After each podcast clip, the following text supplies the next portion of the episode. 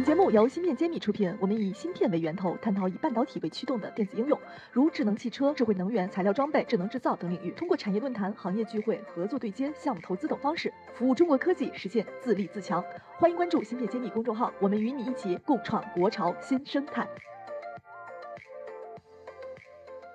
欢迎大家关注芯片揭秘，我是主播幻石。本期我邀请到了江苏雷博微电子设备有限公司的总经理汪竹，汪总。现在汪总呢就在我旁边，请汪总跟大家打个招呼。大家好，汪总，您刚刚听到我也说了，您是一家江苏的公司，但是我之前好像还没和咱们这边有过什么交流，所以很希望您能跟我们先讲一讲，咱们公司是做什么方向产品的，提供什么服务。我们是一家小公司，应该说是半导体行业的新兵吧。最早是一家实验室仪器公司，然后被半导体的客户拉着往这个半导体方向来。在二零年八月份，我们从老公司里面拆分出来了这家公司，现在叫雷波微电子设备。这几年应该说得到了个快速发展，得益于行业的一个大的趋势。小公司不重要，尤其实验室设备也不重要。像大名鼎鼎的 NI 就是实验室设备，现在做成了全球龙头。所以您是具体提供什么产品呢？我们最早是做桌面式的云胶机、显影机，包括烤胶机，就是说实验室设备，用在大学科研院所的一些老师用在做薄膜制备的方面的。当然，半导体的客户做在光刻胶的涂膜这块也需要，然后被半导体客户往这个方向引领吧。最早我们从桌面式机台向柜式机台、自动机台这样一点点的往这个方向去发展的。您刚刚提到的路径是先做科研设备，然后变成了产线设备，是这样的一个过程吗？还是说继续以科研设备为主的一个模式？应该是从科研设备向工业设备的发展过程。现在我们工业设备发展过程已经到什么程度了呢？有没有做 demo 的客户啊，或者有出货的客户呢？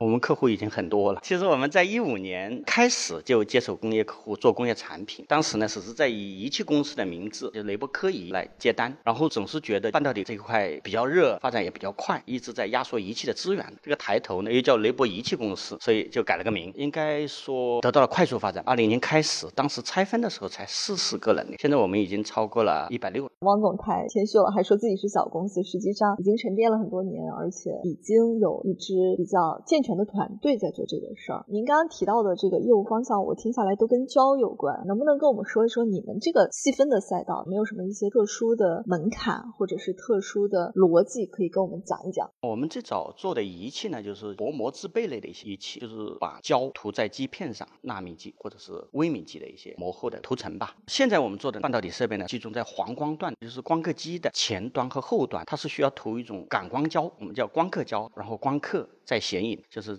这个制程里面的设备，目前的主要产品呢还是集中在这个制程里面。当然，我们最近几年呢也开发了一些新产品的方向，有几个产品呢做到了国产化的前端。我们芯片揭秘有一个环节就是国产设备、国产装备材料，我们来推。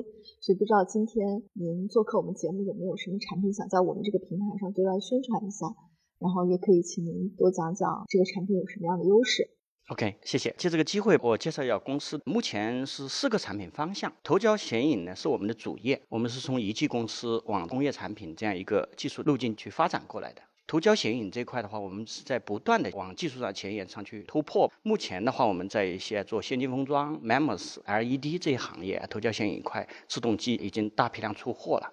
这一块的话，去年我们其实产值已经过亿了。现在呢，正在开发前端的一些 truck 机台，但国内也有几家头牌公司在做。前端是具体哪一个环节？前端就是像更高制程的，像几百纳米甚至几十纳米这个制程的先进制程的先进制程的这一块，我们叫前端设备。不是指那个前道设备、后道设备？应该说是指光刻前道和后道，后道是封装嘛，前道是晶圆制造嘛。所以我们两端现在其实都介入了。对，我们往前端在努力，这是一个产品方向，目前算是。呃，占销售额的应该百分之六七十体量吧。另外，我们也是在这个发展过程中，把它归类一个叫大尺寸的云胶米级云胶机，它的悬涂的基片比较特殊，超过一米直径的，甚至我们现在已经做到两米直径的一个悬涂。在这一块的技术呢，应该是我们进行的比较早，国内呢处于领先地位。但是目前呢，因为也是市场不是那么大，主要集中在一些大光栅领域或者是平板显示的眼模板这一块领域啊，市场应该说是在一个开发过程中。对，这里也请您给我们稍微解释一下，就是您刚刚说的那个大。大尺寸的悬图，这个东西的难度高吗？应该说还是难度非常高的，因为它的基片呢不是我们普通的晶圆硅片，大部分都是一些窄板或者是石英玻璃的基板，比较厚，有的厚到一两百毫米的基片的重量，甚至最大我们现在已经接近一吨的，因为基片大，它的惯量非常大，从我们整个控制系统来讲是非常重要的，因为这么大的基片在高速旋转的过程中会产生风噪，在一些气流的扰动控制，包括流体和振动方面的控制，技术上面还是有不断的去一个突破过程。当然，我们这里二零年科技部应该有一个国家重大攻关项目，其实我们也是成员之一，这里面得到了一些科研院所和大学的帮助。所以那个时候有一些国家任命的课题要我们去把它突破掉。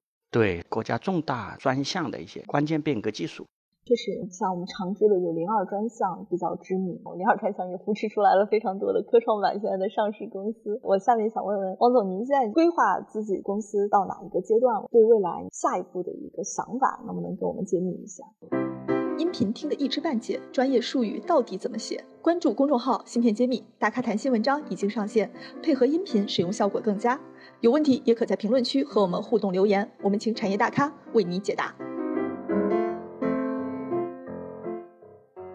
OK，我刚才其实我说了有四个方向，还有两个方向没介绍。还有一个方向呢，就是我们在一九年开始从事了一款先进封装领域的甲酸回流机的新研，这个也是在当时是在先进封装领域非常关键的一个没有被国产化的一台设备。通过我们两年时间的努力，我们已经完全可以代替进口产品。这款产品的话，今天我们上午的论坛上面，我们也有专题报告，应该说还是得到了很多先进封装的，特别是先进制程这一块的一些工艺人员的关注。另外一个产品呢，我们今年刚刚引入的，其实也是我们的云胶显影像配套的光刻机。大家说光刻机啊，就是觉得好像很高大上，但这款光刻机呢，是我们接触接近式的光刻机。其实这一块国内也还是很落后，国外的像德国的苏舍，还有 EVG 啊这些知名的厂商，技术上还比我们先进很多。目前是围绕这四个方向，黄光制成的就云胶显影光刻，我们都接触到了。当然，其他可能先进封装制成的甲酸回流啊，还有一些大尺寸云胶机这些特殊领域的应用。从公司的发展方向来讲，一个是沿着单个工艺路线的产品，不断的去技术攀升。我们云胶显影，我们从后端要想做到前端去，实际上云胶涂胶显影的一个市场占有率，TEL 的东京电子的百分之九十。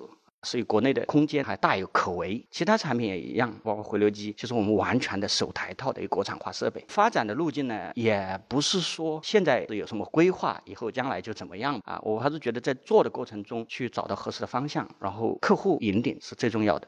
您说话其实还是非常务实的，没有去讲一些给自己定一个很高大上的目标，讲的都是很实在的话。我也非常感受到，您选的这些产品方向应该也是被客户需求着才去开发的，跟着客户走。对，您刚刚提到了光刻机这个词，其实这个话题是很多人都很感兴趣的。这块我们要不就延展的再稍微聊一聊。这样的光刻机是用在什么环节？它是否可以解决我们目前存在的一些压力啊，或者先进制程存在的一些问题啊？它是解决这块问题的吗？在这块也可以请您稍微多讲两句。这款光刻机呢，其实应该说是比较传统的一个光刻机，接触接近式光刻机。我们现在说被卡脖子的光刻机呢，是步进式光刻机。所以原理是不一样的，但是这款光刻机呢，在维纳方面的一些应用面是很广，特别是在一些大学科研院所里面，包括我们在一些低级的制程里面，其实也有很大的一个应用。我们引入这个光刻机的呢，也是跨出一小步，跟我们的云胶显影有个配套。另外呢，就是我们也希望向将来更高的或者技术更先进的光刻机方向去迈进。嗯。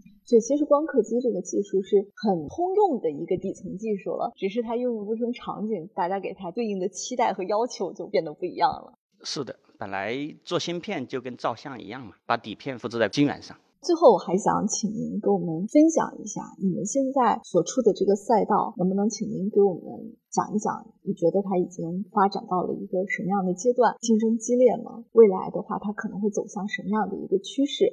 请您给我们做个预判。